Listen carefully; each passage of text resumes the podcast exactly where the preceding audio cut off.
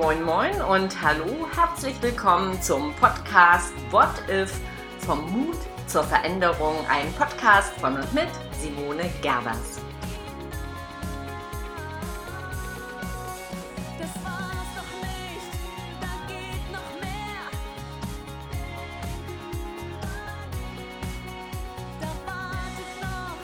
Hier ist sie, die Podcast-Folge Nummer 44. Führen auf Distanz. Remote Leadership. Mehr als ein Tool? Tipps gibt es ja momentan gerade zu diesem Thema aus allen Richtungen. Das Thema ist allerdings nicht so ganz neu, denn Globalisierung und Digitalisierung haben es ja schon lange zum Erfordernis gemacht. Mit der Umsetzung war es natürlich nicht so, wie es hätte sein können und dürfen.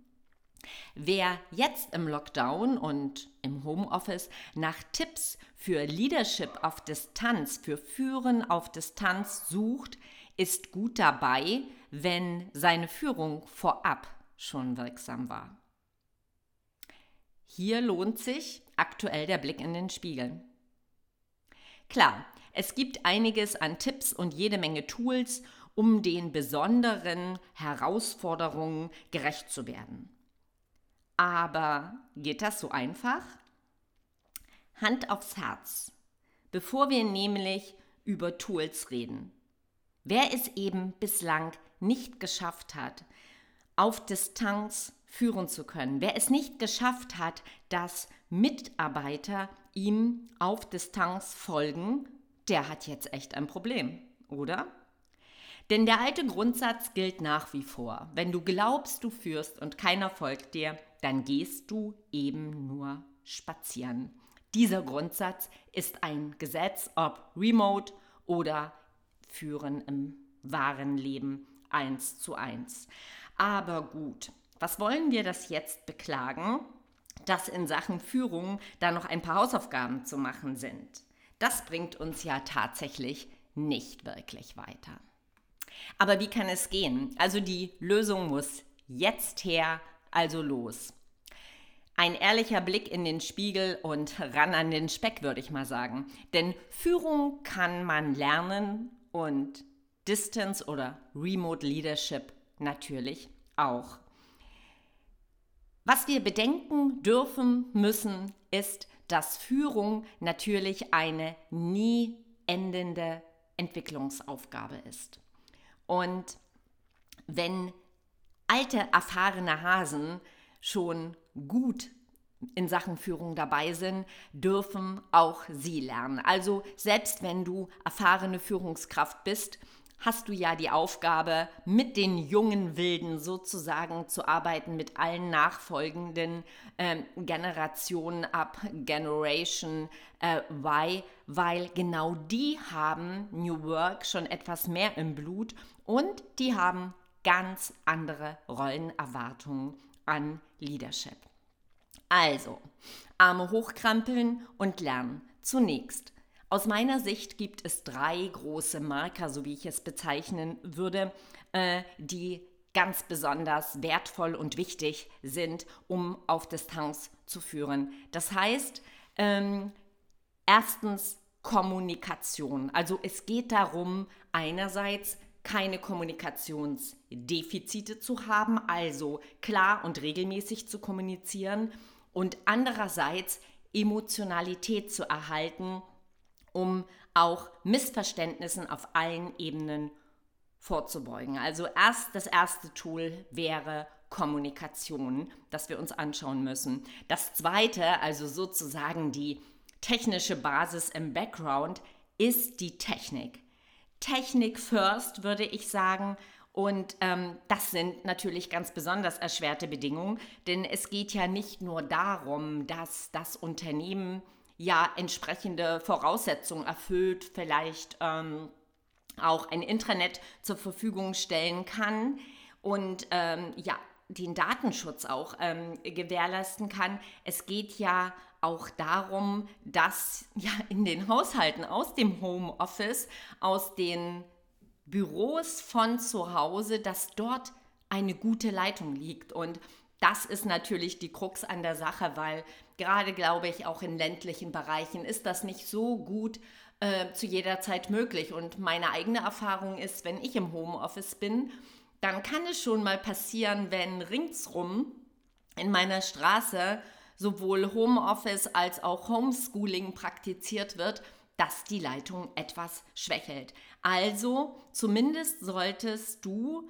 äh, aus Unternehmensseite sicherstellen, dass technisch alles geklärt ist und eben auch die rechtliche Basis im Sinn von Datenschutz ähm, ja, verantwortlich in die Hand genommen wird. Ja, und der dritte große Fakt ist dieses ganze Thema Vertrauen. Ich sagte ja erst, wenn du bis dato es nicht geschafft hast, dass Mitarbeiter dir folgen, also eins zu eins im ganz normalen täglichen Business, dann ist es natürlich etwas herausfordernder, das remote hinzubekommen. Aber dennoch, es ist eine Aufgabe, die zu bewältigen ist. Also es geht um das Thema Vertrauen herzustellen und Empathie.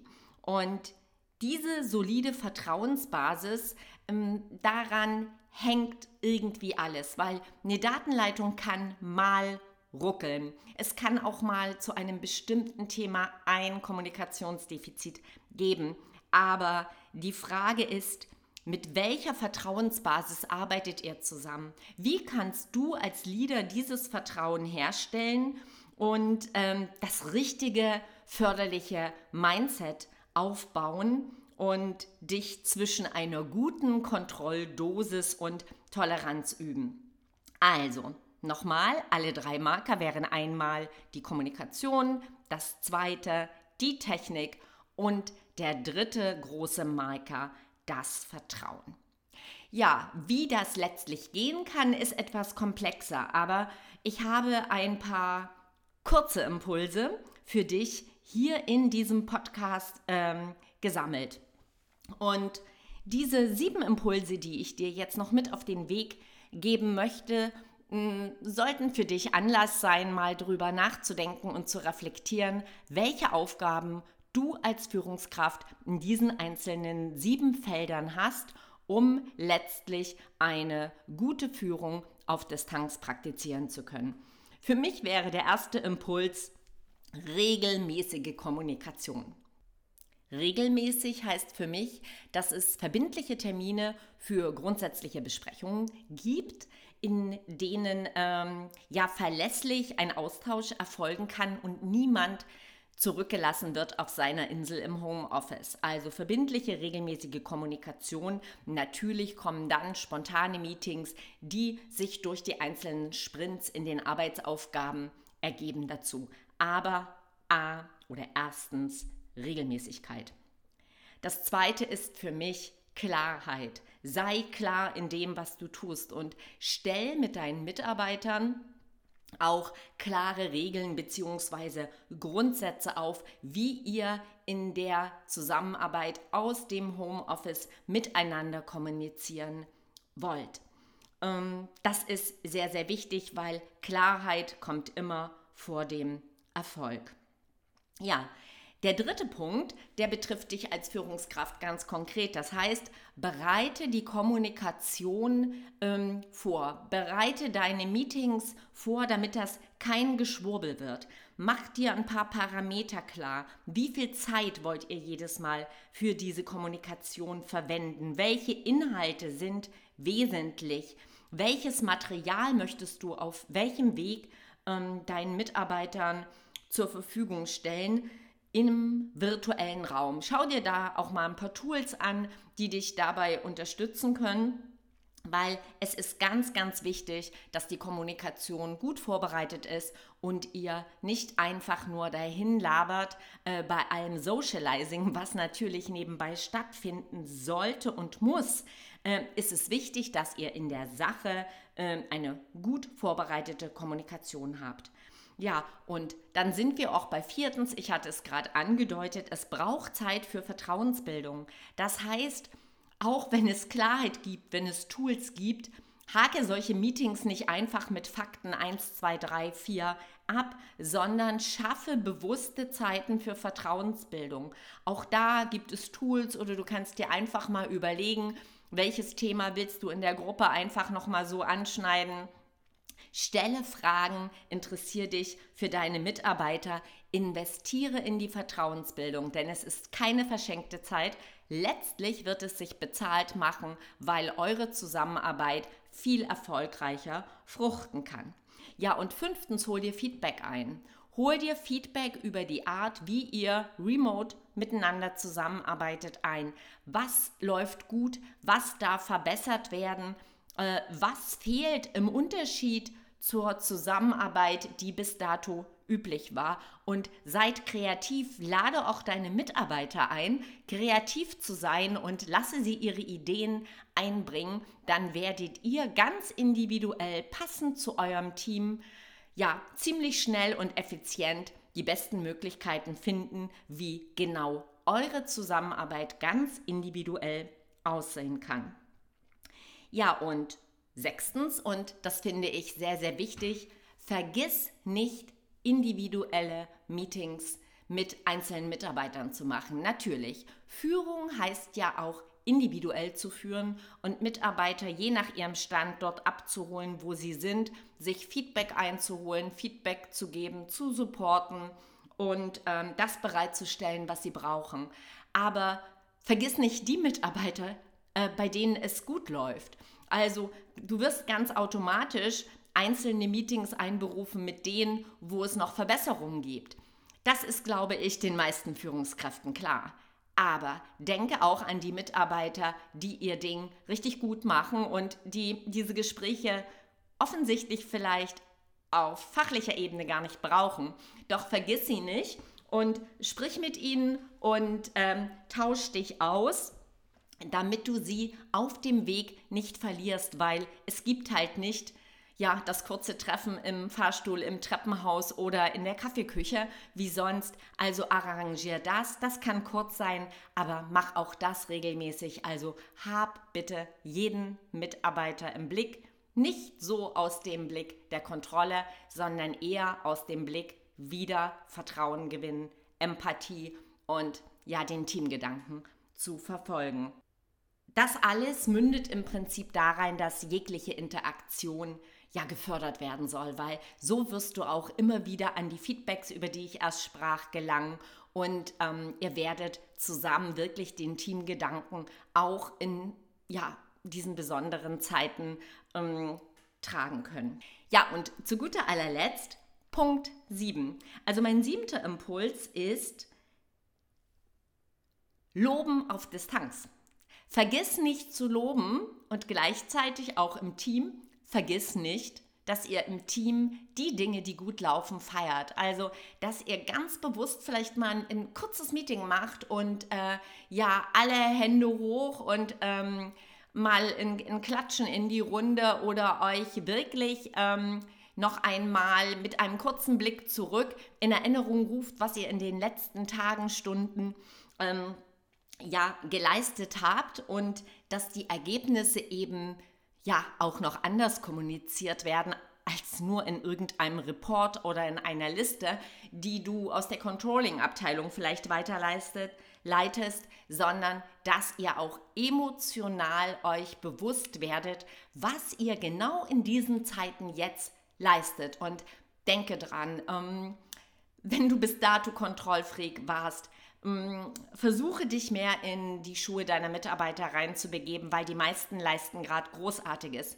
Klar, wir hängen alle mental ein Stück durch, immer mal wieder, aber äh, viele haben eben neben Familie, Kindern, Haushalt da noch ein bisschen mehr an der Backe und umso mehr ist es wichtig, dass ihr das, was ihr gerade auf die Beine stellt, auch gemeinsam würdigt. Das wäre mein siebter Impuls. Und ich kann nur sagen, Mindset ist alles. Tools für effizientes Arbeiten gibt es jede Menge, aber wenn das Mindset nicht stimmt, sowohl bei dir als Führungskraft als auch letztlich bei deinen Mitarbeitern, werdet ihr in diesen Tagen viele Probleme haben, ähm, über diese Distanz zu kommunizieren. Und das muss nicht sein. Wenn du Lust hast, dann nimm dir gern die Zeit und geh diese sieben Impulse nochmal in Ruhe durch und schau mal, ob du da noch ein paar Hausaufgaben machen musst oder möchtest und dich den Herausforderungen stellst. Und egal, ob du äh, eine erfahrene Führungskraft bist oder das erste Mal remote mit deinen Mitarbeitern zusammenarbeitest, ich kann dir sagen, es lohnt sich. Und um es nochmal aufzugreifen, wenn du glaubst, du führst und keiner folgt dir, gehst du nur spazieren. Das heißt, schau dir auch generell nochmal an, wie war bis dato dein Führungsstil? Wie sind dir Mitarbeiter auch im 1 zu 1 Leben gefolgt? Und wo könntest du vielleicht noch eine Schippe drauflegen und dich deinem Entwicklungsprozess stellen? Also bei all den Tools, bei all den Tipps zu Remote Leadership, wage den Blick in den Spiegel und schau dir an, was du vielleicht besser machen kannst und begib dich neugierig auf deine äh, Reise zur Weiterentwicklung, wenn nicht jetzt, wann dann, denn es ist eine gute Zeit für Veränderung. Ich unterstütze dich gern als Sparring für Management und Führung und freue mich, wenn wir ins Gespräch kommen.